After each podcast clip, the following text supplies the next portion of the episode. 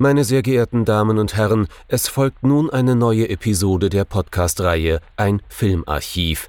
Knut Brockmann und Jochen Ecke unterhalten sich über ältere und interessante Filme für ihre Blu-ray-Sammlung. Wir wünschen gute Unterhaltung.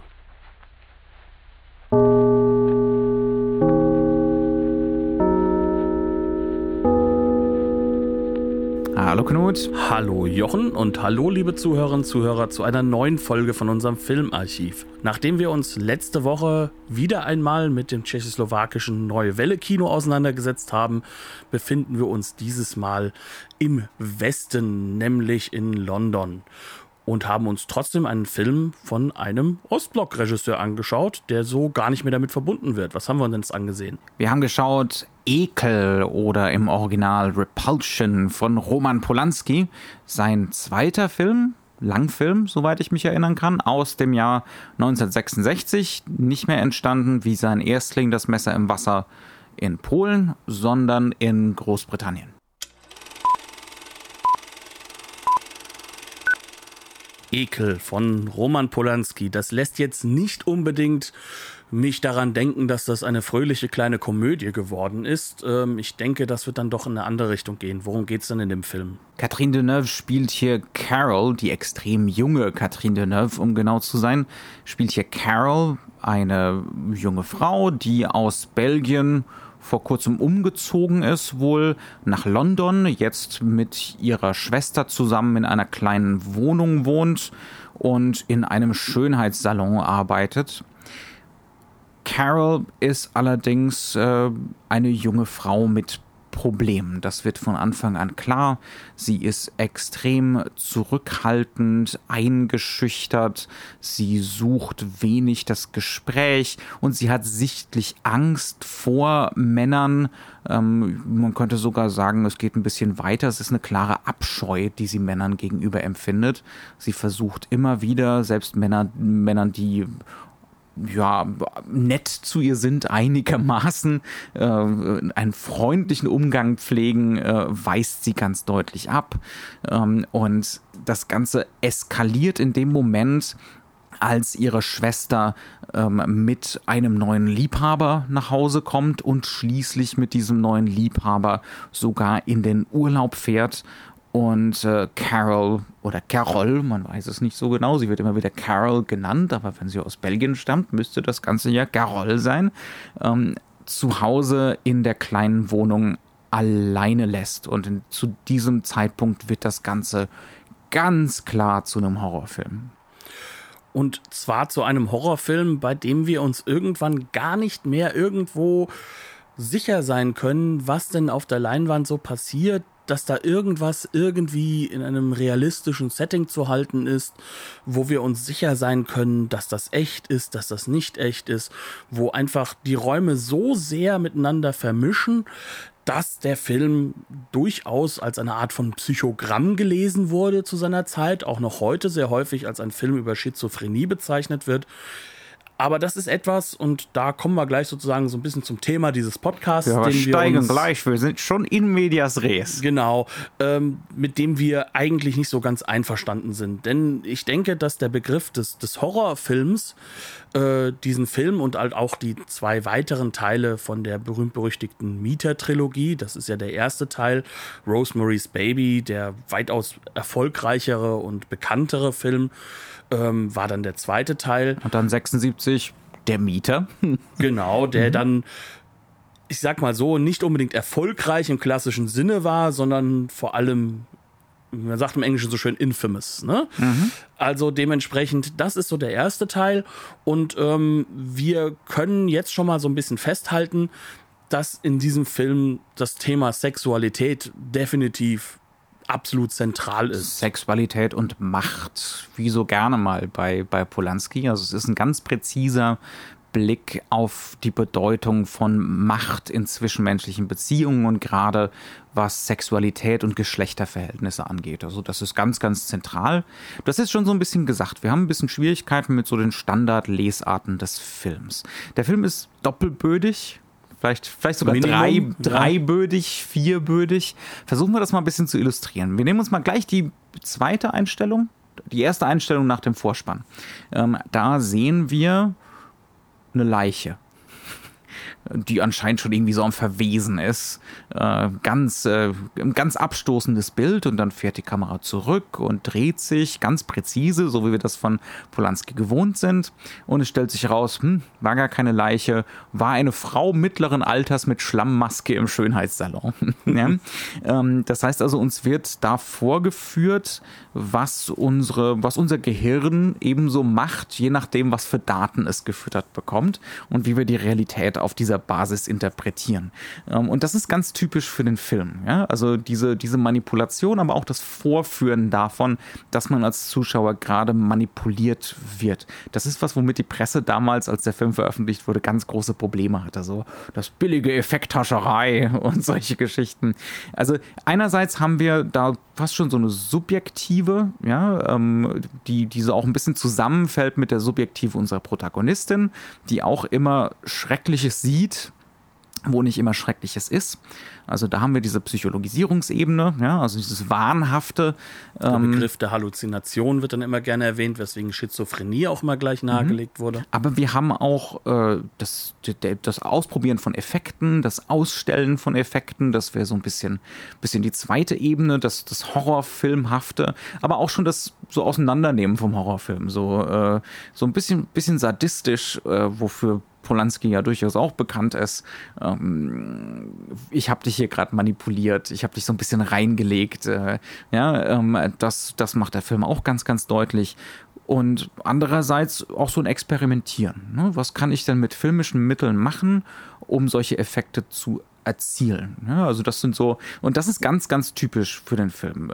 Psychologie steht da direkt neben Effekt und Experiment sozusagen. Ja, und ähm, der Versuch, das Ganze zu einem, sagen wir, homogenen etwas zusammenzubinden und daraus auch so etwas wie vielleicht auch eine, eine ja, kann man sagen, Message des, des Autoren herauszuarbeiten. Die führt natürlich dann dazu, dass man ganz, ganz schnell dahin kommt, ja, hier haben wir es mit einer Psychologisierung zu tun und damit haben wir es hier mit einem Psychogramm zu tun.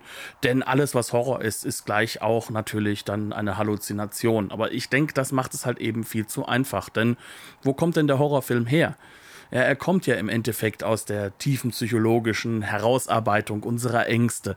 Eigentlich ist der Horrorfilm an sich dann schon ein Psychogramm automatisch und dieser Film invertiert das ja eigentlich. Aber des eher. Zuschauers, nicht der Figuren. Ja, ja, mhm. aber er steht ja schon auch für die Figuren und für das, was in ihnen drin ist, wird ja nach außen getragen. Und was hier als Halluzination übrig bleibt, würde jetzt, sage ich mal, bei einem Hammer-Film im Endeffekt als eine klassische Horrorszene übrig bleiben, die dann aber auch rückgebunden wird in eine klassische Erzählmotive Bösewicht und der verweigert sich der Film ja ganz deutlich.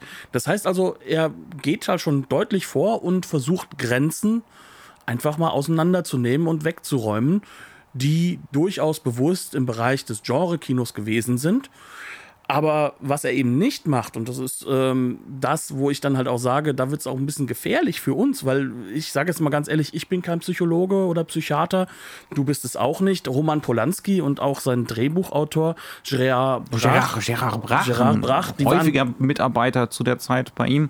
Genau, die waren definitiv auch keine Psychologen, sondern das ist so, wie du so schön gesagt hast, Küchenpsychologie. Und es wäre gefährlich, wenn wir jetzt sozusagen daraus eine Ernsthaftigkeit, eine rein Psychologisierung eine, eines Krankheitsbildes daraus machen würden.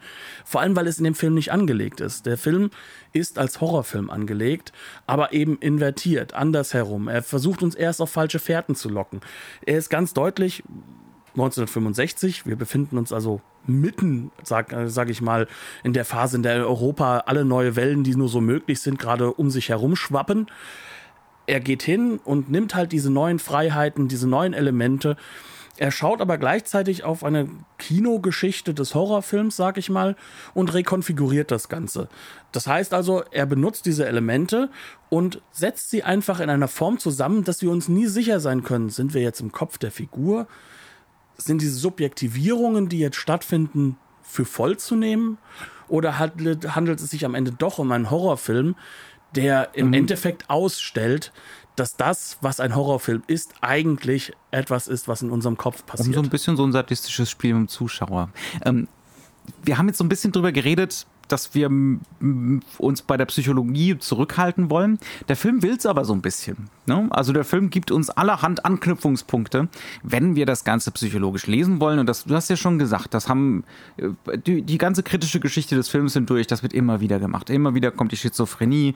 Das kommt ja nicht von ungefähr. Also da gibt es ganz viele Sachen, äh, wo ganz klar mit realer Symptomatik gearbeitet wird. Also die, die Catherine Deneuve spielt diese Figur der Carol beispielsweise ganz klar depersonalisiert. Da ist immer wieder so ein gar nicht anwesend sein bei der Figur, so sich, sich ein Entziehen, ähm, neben sich stehen beispielsweise. Wir haben äh, auch so zwanghafte Elemente, die sich ständig wiederholen, beispielsweise dass sie, äh, wenn da so ein Riss im Boden ist, dass sie quasi gezwungen ist, stehen zu bleiben.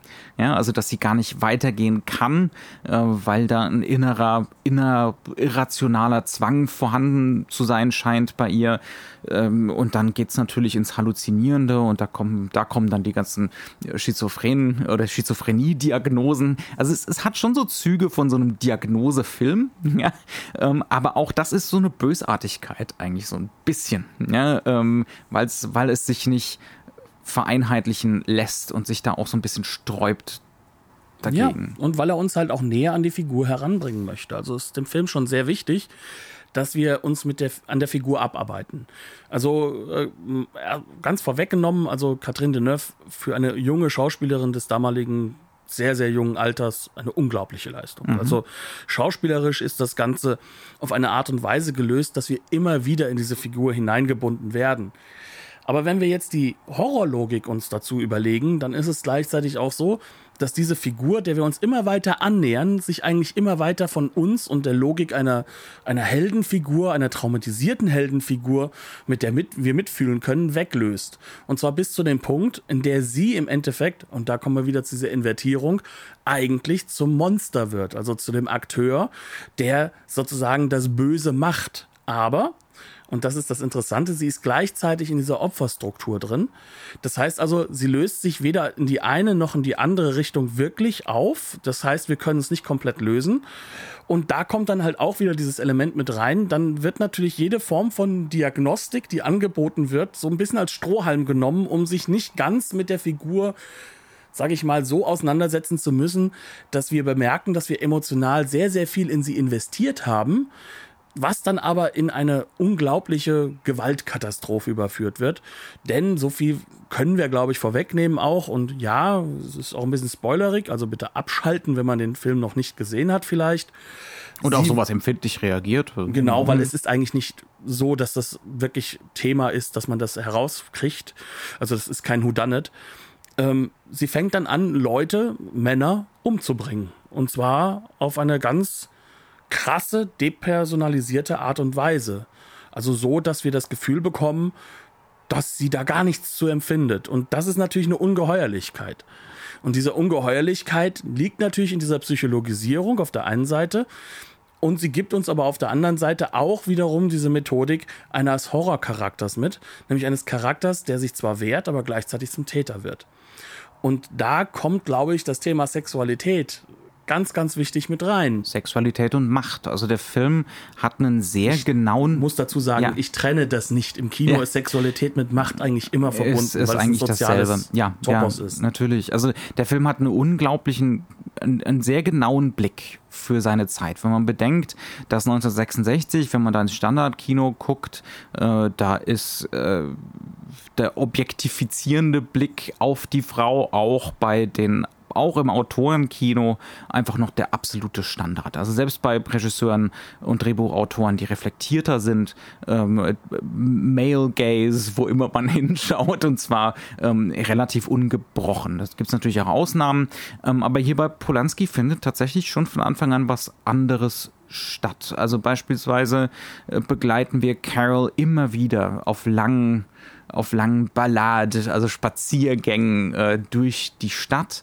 Und da gibt es dann so Momente, wo ihr Männer nachgaffen, wo, äh, wo sie blöd angemacht wird von der Seite. Und das wird so eingefangen von Polanski, dass man eben auch als Mann zu spüren bekommt, warum das nicht nur unangenehm ist, sondern auch warum das Züge von Gewalt hat. Auch wenn hier natürlich nichts äh, körperlich Übergriffiges passiert, es fühlt sich immer wie die Vorstufe an. Das hat natürlich ja. auch was mit der Kameraarbeit zu tun. Das ist die, die nouvelle vagistische Handkamera, die mit da durch die Stadt geht, aber die ist super präzise und subjektivierend. Das heißt also, wir kriegen die Männergesichter äh, dann in, in der Großaufnahme ohne wackeliges, unverstelltes, äh, so völlig, völlig verzerrte Fratzen eigentlich, ähm, die ihr da hinterher starren. Ähm, also das hat nichts von sowas zufällig Einfangendem, sondern das sind ganz präzise Bilder, die immer auf so einen unangenehmen Effekt abzielen. Es wirkt wie ein Spießrutenlauf dadurch. Ja, ja. Also mhm. jeder Schritt wirkt wie ein Schritt, der ein potenzielles Gefahrenelement hat. Mhm. Das ist nur ein Beispiel und dann äh, wird einem so vorgeführt, wie selbst bei vermeintlichen Nice Guys ähm, das Ganze problematisch wird. Sie ist beispielsweise mit einem auf so einem Date, auf so einem Lunch-Date ähm, und möchte das eigentlich schon von vornherein gar nicht. Und der wird so, der ist noch so der netteste von den Männern im Film. Er hat wirklich Emotionen für sie. Das, das will man der Figur nicht wegnehmen. Ja, aber andererseits hat er auch so ein bisschen so stalkerhafte Züge. Er lässt nicht locker und er will sie in so ein Standardgeschlechtermuster reinzwingen eigentlich. Er will der Beschützer sein. Ja, er versteht vor allem nicht, dass, ähm, dass das nichts Normales ist, sondern dass das was Besonderes irgendwo ist, dass das was Besonderes ist, wo man wirklich den, Aspekt hat, dass man das Gefühl bekommt, irgendwo eine Frau möchte mit einem jetzt zusammen sein oder der Mann möchte mit einer Frau zusammen sein und dann geht das seinen Lauf, äh, wie das so bei den jungen Leuten ist, denn die sollen so um die 18 Jahre alt sein. Und dass das Ganze aber auch wiederum eigentlich eine, sage ich mal, äh, Konvention ist, die auch mit einem Machtgefüge zu tun hat, dass vielleicht es Menschen gibt, die das vielleicht gar nicht wollen und dass gerade diese Frau es eben nicht möchte, das kommt ihm nicht in den Sinn, sondern er möchte sie dann quasi in ihr Glück hineinzwingen, weil er denkt, naja, das ist jetzt Teil des Spiels. Er ist ja auch unerfahren, das muss man auch dazu sagen. Er muss sich beweisen in dieser Rolle. Ja, genau. Ja. Und das macht diese Figur auf der einen Seite sehr menschlich und sehr ich sag mal so, sympathisch genug, aber er wird trotzdem als jemand als potenzielle Gewaltgefahr gesehen, weil er dadurch, dass er einfordert, dass sich das Gegenüber genauso verhält, wie, wie das die Konvention für ihn sagt, dadurch bringt er sie natürlich auch in eine Situation, in der sie in der Ecke steht und nicht mehr rauskommt. Mhm. Und dann gibt es so andere Momente, wie beispielsweise mit äh, dem, dem neuen Liebhaber äh, von Helen, also von Carols Schwester. Ähm, wie heißt er? Ich, war, war das Michael? Ich bin ja. mir gar nicht so sicher. Ähm, und der steht eines Morgens dann da im Bad und Carol machte aus Versehen die Tür auf, wusste nicht, dass er da drin ist. Und er steht da halb nackt und rasiert sich gerade. Und anstatt zu sagen, oh, Entschuldigung, wir machen mal lieber die Tür wieder zu und irgendwie peinlich berührt zu sein, kriegt er das mit und macht einfach weiter. Weil er es und das vermittelt die Inszenierung auch ganz deutlich, die Blickinszenierung, der Moment, weil er es auch ein bisschen geil findet in diesem Moment.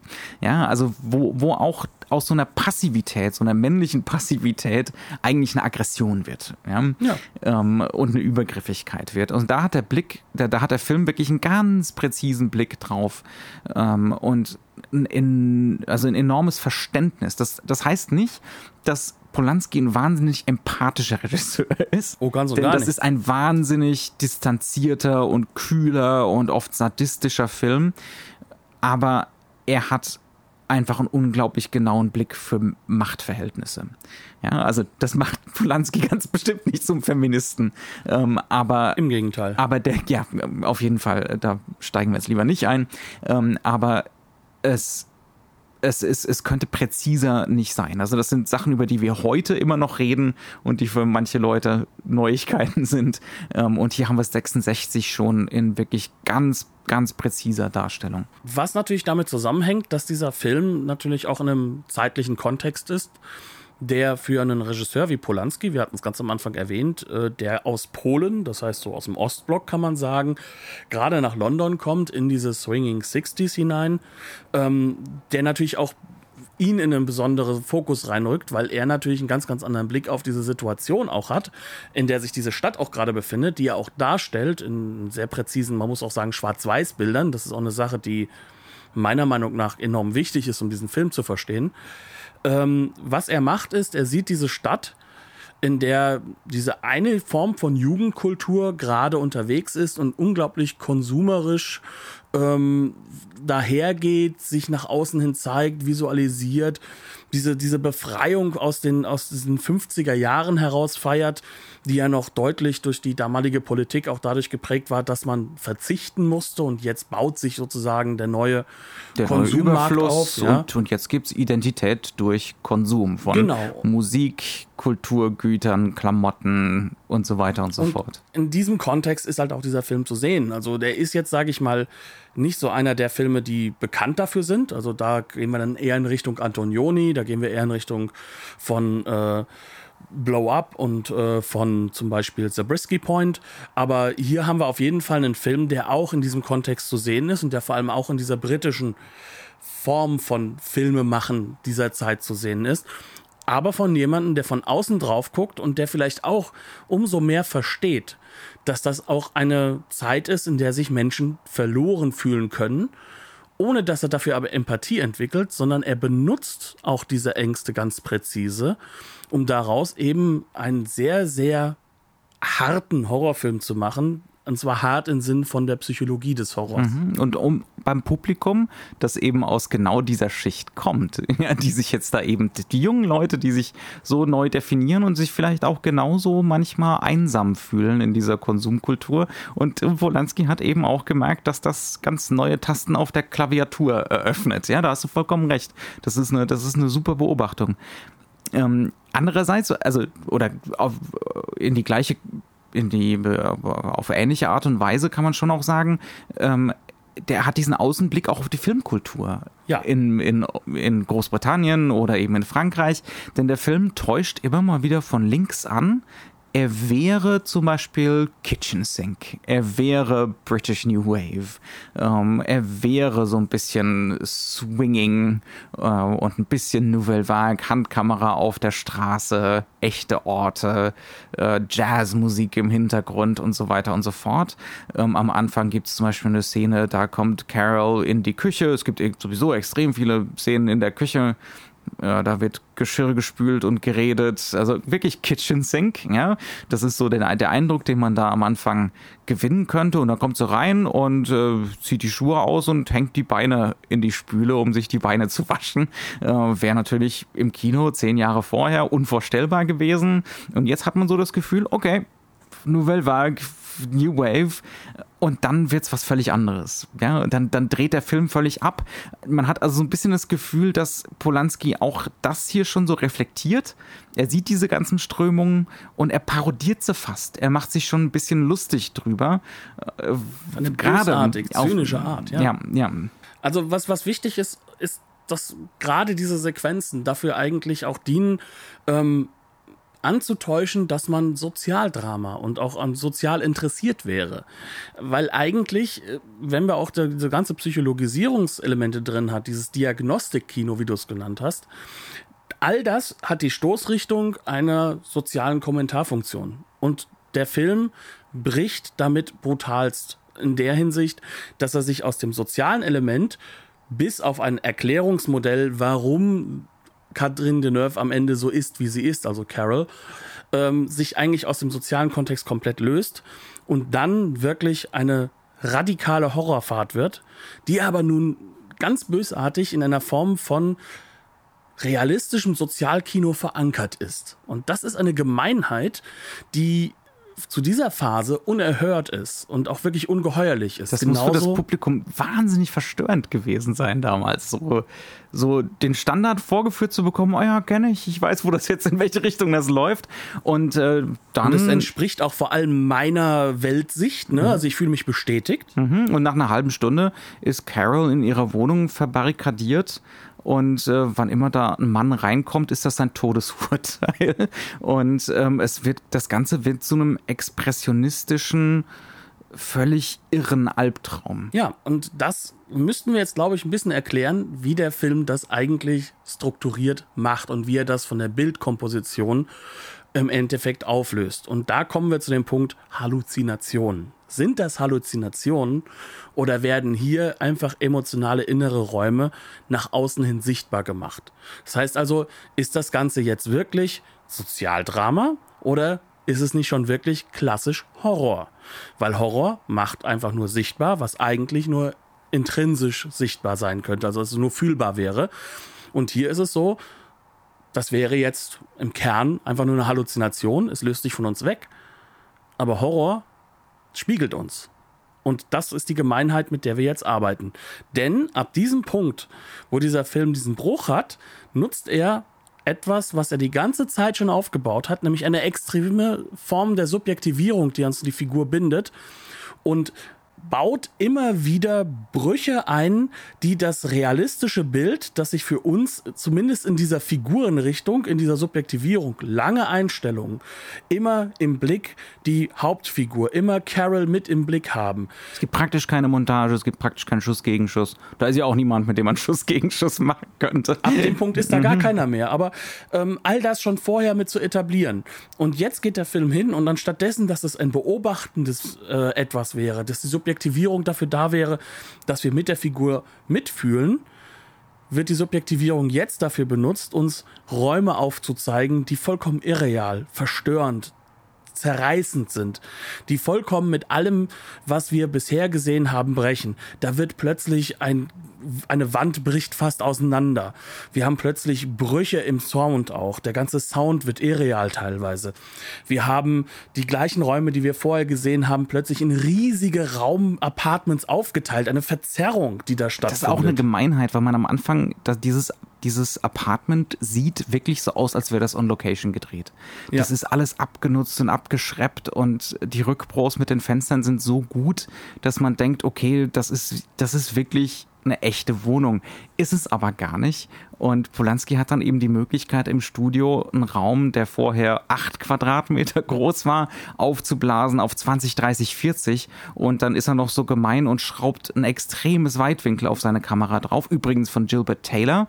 Ähm, da müssen wir vielleicht auch ein, zwei Worte zu sagen. Ja, einer der ganz, ganz großen Kameramänner, Kameramänner dieser Zeit, kann man sagen der, glaube ich, den meisten Leuten durch seine Zusammenarbeit bei Star Wars, und zwar Episode 4 vielleicht noch bekannt sein sollte, der aber, kann man sagen, im Genre-Kino rauf und runter fantastische Leistungen gemacht hat und halt auch bei dem ein oder anderen größeren Kunstregisseur von Amerika, England bis auch in Europa allgemein wirklich fantastische Arbeiten geliefert hat und der wirklich ein Meister der Schwarz-Weiß-Inszenierung ist und vor allem auch der Verzerrung von Räumen, der genau eben diese Art und Weise mit Linsen zu arbeiten, Räume neu zu definieren, das sieht man auch übrigens bei Episode 4, wenn man mal genau hinguckt, ähm, der das halt hier bis zur Perfektion, sag ich mal, wieder ausarbeitet. Denn was passiert zum Beispiel, wenn ich jetzt so einen Raum habe, der, sagen wir mal, ursprünglich 8 Quadratmeter, jetzt sind es 40, jetzt knall ich noch einen Weitwinkel davor, das heißt, der am weitesten entfernte Punkt im Raum ist noch viel, sieht noch viel weiter entfernt aus, ja, wird richtig winzig und dann knallt er noch Lichtbahnen durchs Fenster, ähm, die dann auch in einem Punkt zusammenzulaufen scheinen durch die, durch die Weitwinkelverzerrung. Also es wird ein völlig irrealer Raum draus. Und das Interessante ist ja, die Wohnung fängt eng an. Man soll, sollte ja meinen, ne, Enge ist der Albtraum. Nee, die Weite ist der Albtraum. ähm, also, wo sich irgendjemand sonst wo verstecken könnte, wo es leer ist. Also, es geht ja auch um so eine innere Leere der Figur, die äh, über weite Strecken so als kindlich dargestellt wird, als, äh, als nicht erwachsen, eben nicht gefüllt. Da ist, da ist keine Persönlichkeit da oder konnte keine erwachsene, reife Persönlichkeit irgendwie entstehen. Und das und das wird alles eben, also Polanski und seinem Kameramann suchen hier das ist, und das ist wieder das Experim Ex Experimentelle am Film. Sie suchen nach immer neuen Möglichkeiten, das darzustellen, zu zeigen, ähm, nach eben unverbrauchten Mitteln. Ähm, und das sind dann solche Sachen wie, ne, wir machen einfach mal das Set wesentlich größer. Und das, das, das äh, verstärkt natürlich das Kindliche nochmal, ne? weil man dadurch, dadurch wird die Figur kleiner.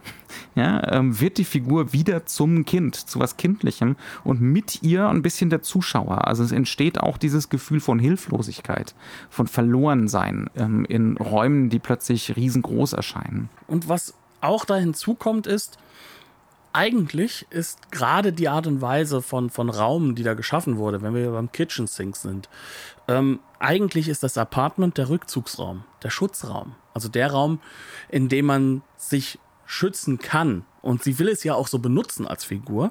Aber hier wird der Raum übergriffig. Denn wir haben es dann mit Sequenzen zu tun, wo plötzlich dann Hände wirklich aus der Wand rauskrachen. Also das heißt, hier haben wir eine Umkonfiguration hin zu Hieronymus Bosch, kann man schon fast sagen. Ne? Also zu einer absoluten kann man schon sagen, Höllenwelt, die da aufkommt. Und wo greifen die hin? Die greifen zu ihren Brüsten, sie greifen zwischen die Beine, sie greifen überall dorthin, wo das übergriffigst Mögliche da ist. Das heißt also, es hat etwas von einer Vergewaltigung und diese Vergewaltigung geht eben vom Schutzraum aus. Durch das Zuhause, genau. Durch, genau, durch das durch Zuhause. das Heim. Ja, also das ist, das ist eigentlich schlimmer als unheimlich. Also hier wird aus dem Heim unheimlich, aber es ist, es ist schlimmer, ja, weil unheimlich ja nur ein Gefühl bedeutet, aber hier wird es ja wirklich körperlich. Hier mhm. wird es ja wirklich, ja, ja. Ja, und das bringt halt auch so einen Punkt, den wir im Vorgespräch hatten, den ich auch ganz spannend fand. Du hast ja sehr viel mit Kafka verglichen. Aber Kafka nimmt ja eben eigentlich das, das Metaphysische heraus. Und dieser Film benutzt all das, was bei Kafka so ein bisschen mit drin ist, wo halt auch schon Freud und Co. ihre Spuren hinterlassen in der Literatur. Und er baut dann brachial dahinter wieder genau das auf, was halt eben eigentlich dort weggelassen wird oder unausgesprochen bleibt und, und reißt halt dieses, dieses extrem äh, metaphysische Element wieder mit rein ohne dass wir aber jetzt sagen könnten, dass es am Ende nicht eine Erklärungsmodell gäbe, welches schrecklicher nicht sein könnte als, als das, was es ist. Und da glaube ich, nehmen wir auch keinen Spoiler hin, der jetzt einem die Geschichte irgendwie kaputt macht. Denn es wird schon extrem nahegelegt, dass wohl das Mädchen von ihrem Vater missbraucht wurde und zwar als Kind. Das heißt also, Carol ist im Endeffekt eine Figur, die zu dem gemacht wurde durch eben genau diese Übergriffigkeit, die in diesem Haushalt auch dargestellt wird, die dadurch dass dieser Schutzraum eben zum Übergriff wird, das ist ja klassisch das perfekte Symbol dafür. Und das wird mit einem der letzten Bilder, mit einer Fotografie, wo wir sie als Kind sehen, wo sie wegguckt, fast panisch Richtung Vater guckt, mit einer gewissen Mischung aus Leere und, und, und halt unterdrückter Angst, ähm, wo dann ganz glasklar wird, hier ist da auch was passiert. Ähm, auch wenn das Wobei der Regisseur. Polanski leugnet das natürlich vehement. Ja, aber das ist halt auch seine Methodik. Äh, er ist einer dieser Regisseure, die sich selbst halt natürlich als Brand auch aufgebaut natürlich, haben. Natürlich, es, geht um, es geht um Mystifizierung, genau. genau. Ähm, das ist vollkommen klar. Aber das Wichtigste, was wir noch dazu haben, ist, wir müssen halt auch sagen, dass diese Übergriffigkeit natürlich auch direkt dargestellt wird. Wir haben immer wiederkehrende Muster, die auch wieder zurückkommen und die halt eben diese Übergriffigkeit halt auch zeigen. Das ist im Übrigen relativ typisch für die Kollabor Kollaboration mit Gerard Brach. Also diese, diese zirkulären Strukturen, die auch, äh, das hat auch Brach, glaube ich, in Interviews immer wieder gesagt, zum Beispiel aufs absurde Theater rekurrieren. Ja, mhm. also dieses, diese Wiederholungseffekte. Und die gibt's hier auch ständig. Also immer wieder die Schwenks auf ähm, beispielsweise ein Unterhemd das ja. der, der Liebhaber der Schwester in der Wohnung zurückgelassen hat. Aber das Unterhemd liegt halt an verschiedenen Orten in der Wohnung. Und man darf sich dann die Frage stellen, wie viel Zeit ist vergangen? Zwischen der letzten Einstellung, der letzten Szene und dieser? Sind wir in die, ist, ist das jetzt ein Rückblick? Sind wir noch linear in der Zeit? Wie viele Tage, wie viele Stunden sind vergangen? Was ist seitdem passiert? Also, das haben wir beispielsweise, diese Wiederholungen, die relativ deutlich auf Brüche und Auslassungen hindeuten. Ähm, was haben wir noch so? Dann haben wir natürlich diese eher lineare Form dessen. Wir haben einen ja nie irgendwo in den Backofen gestellten Hasenbraten, der von ihr einmal einfach mal aus dem Kühlschrank rausgenommen wird und in die Wohnung gestellt wird, der langsam verrottet, muss man so hart sagen, und der sozusagen die symbolische Funktion natürlich hat, dass es natürlich auch ein Verrotten des Gehirns ist, also der Psychologie, das sich weiter rauslösen aus der Realität, der auch gleichzeitig diese sexuelle Symbolik ja, natürlich Kaninchen mit sich drin hat. ist immer Hase, immer automatisch ein Ja. sexuelles Symbol, natürlich. Ja. Und ähm, dieser Verrottungselement hat natürlich auch einen gewissen Ekelfaktor, der sich in der Figur spiegelt, aber dann natürlich auch gleichzeitig ein Effekt ist. Da haben wir wieder diese Doppelung. Und dieser Charakter, also das ist fast schon Charakter, wird halt auch immer durchgezogen. Und das wird halt die ganze Zeit halt immer wieder gezeigt und dargestellt. Ja. Und es ist halt natürlich auch das, dass sie einen gewissen strukturierten Alltag eigentlich hatte, den sie aber immer mehr verliert. Und da wird natürlich dann aus der Wiederholung eine Sache, die nicht mehr zurückkehrt und die dann aber, muss man wirklich hart sagen, durch, durch eine ekelerregende Wiederholung jeder Nacht, wo sie zu Hause liegt, wo sie wohl nicht schlafen kann und wo sie dann äh, das Gefühl hat, dass überall Brüche in der Wand existieren, die auch immer mehr und immer kräftiger werden und wo später wiederholt halt auch eine Vergewaltigung stattfindet, die nicht real ist, weil da kein Mensch ist. Ja. Es gibt auch eine, eine Sequenz in der Mitte des Films, die ich vielleicht noch ganz gerne ansprechen würde, weil sie wirklich so, das ist so das, äh, das, das Herzstück, glaube ich, auch inszenatorisch. Ähm, Das ist der Moment, als der Vermieter in die Wohnung kommt. Ja. Das ist eine ganz, ganz lange Einstellung, so wie der ganze Film in diesem letzten oder im Mittelteil eigentlich nur aus ziemlich langen Einstellungen besteht, aus wirklich aus Mise en Scène, ganz präzisen Kamerabewegungen. Und äh, wir haben also diesen Vermieter, der will die Miete kassieren und stellt dann eben fest, dass sie ganz alleine in der Wohnung ist und noch dazu im Nachthemd darum sitzt. Deneuve spielt das in diesem Moment so kindlich, wie es nur irgendwie geht. Und ähm, sie ist dann eigentlich so der, der zentrale Punkt. Die Kamera ist immer bei ihr, schwenkt allerdings mit dem Vermieter, während der um sie herum scharwenzelt durchs Wohnzimmer, immer wieder mit. Sodass wir dann auch teilweise zu krassen Untersichten kommen, ähm, merkwürdig scheppen blicken auf den Vermieter.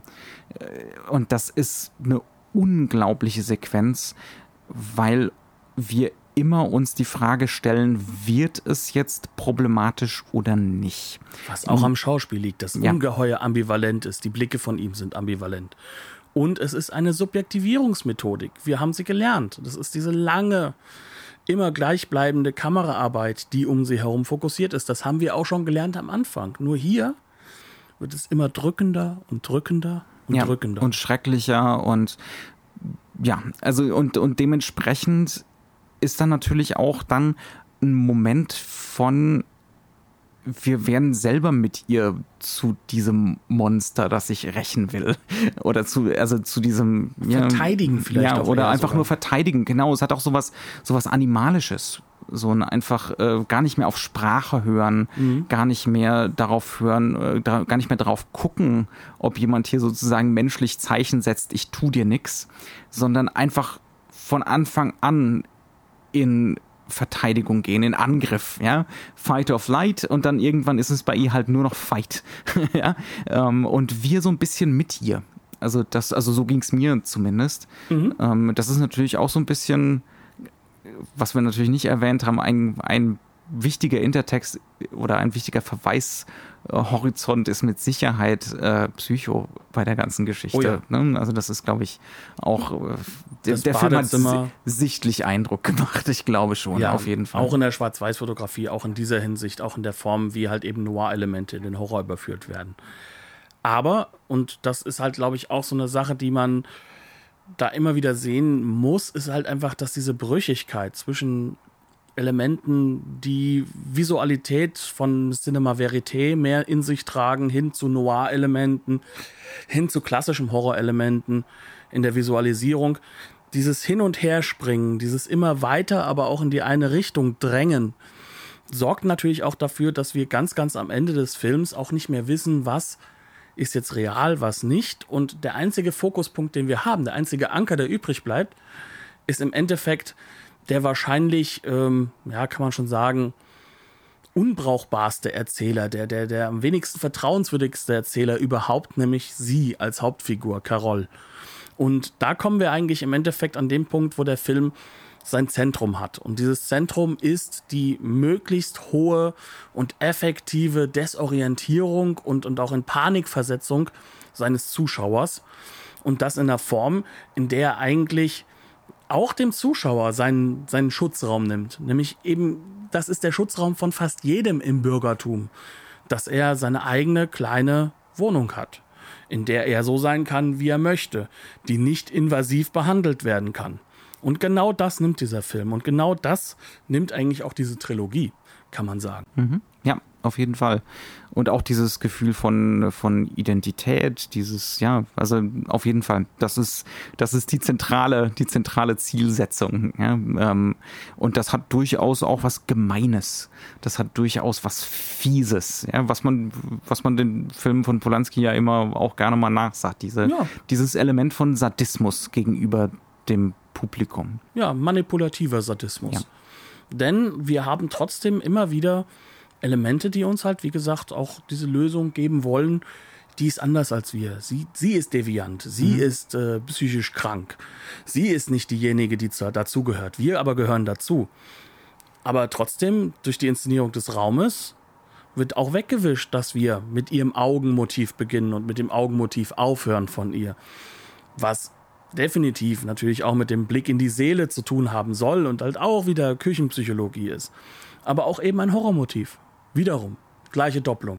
Tja, also das ist auf jeden Fall äh, ein faszinierender Blick von außen eigentlich auf die europäischen neuen Wellen und auf London Mitte der 60er ähm, und ein faszinierendes filmisches Experiment im Knöpfe drücken, im neue Knöpfe finden, äh, im mit dem Publikum spielen, aber auch darin, ja, Machtverhältnisse auf eine Art und Weise darzustellen, wie es zu diesem Zeitpunkt fast keiner getan hat. Und vielleicht auch anders nicht möglich wäre. Wir müssen, glaube ich, diese Lösung haben, dass wir noch uns immer von dieser Figur trennen können. Denn ich glaube, zu diesem Zeitpunkt hättest du sonst Übergriffigkeit, obwohl es jetzt von diesem Regisseur stammt, nicht darstellen können.